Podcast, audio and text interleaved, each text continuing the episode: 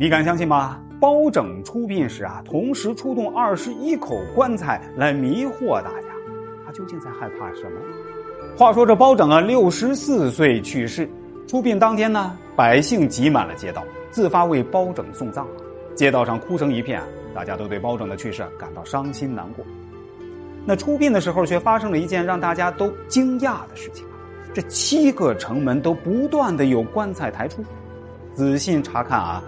竟发现一共有二十一口，没有人知道那到底哪一口棺材里面是包拯的尸体，更没有人知道他的墓在何方。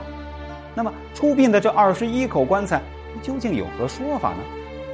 大家对包拯或多或少啊都有一些了解。他不畏权贵，为人正直，将很多胡作非为、草菅人命的贵族子弟啊都绳之于法。曾经啊有官员仗着自己的权势，侵占百姓的田地，大肆修建园林。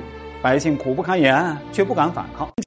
这些官员啊，便更是变本加厉啊，胆大妄为的侵占了河道，导致河道常年堵塞。后来啊，这京都发洪水，包拯得知这一情况啊，直接派人啊把那些建筑全都拆了，为百姓啊讨回了公道。那包拯做官期间呢，真正做到了为百姓谋福利，是为官清廉的父母官啊。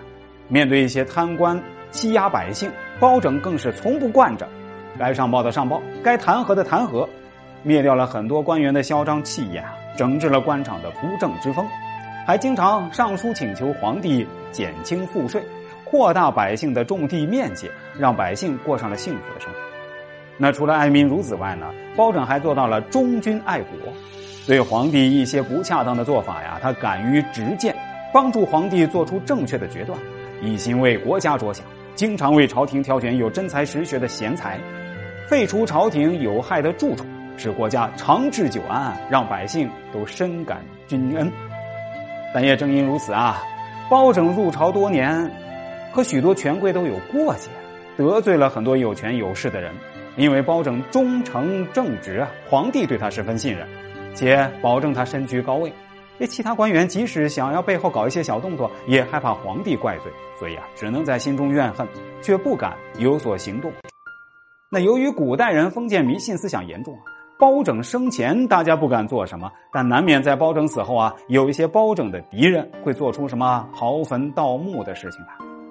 为了避免这种事情的发生啊，包拯在临死之前告诉家人，在他出殡当天，让二十一口棺材同时出殡。这样就没有人知道到底哪口棺材里边是他。那由于包拯生前对百姓尽职尽责，百姓都对包拯感激涕零。盗墓贼中啊，甚至有一条规定，不许去盗包大人的墓。后世专家在包拯的祖籍合肥找到了包拯的坟墓，这墓中啊，并未发现豪华的陪葬品。那想来也是包拯一生为官清廉的缘故吧。我们呢，应该向包拯学习。身居高位却不忘初心，以百姓的安康为己任，以群众的幸福为根本。那看完后，您对包拯用这二十一口棺材来保护自己的做法有什么评价呢？可以在评论区啊说说您的看法。咱们下期再见。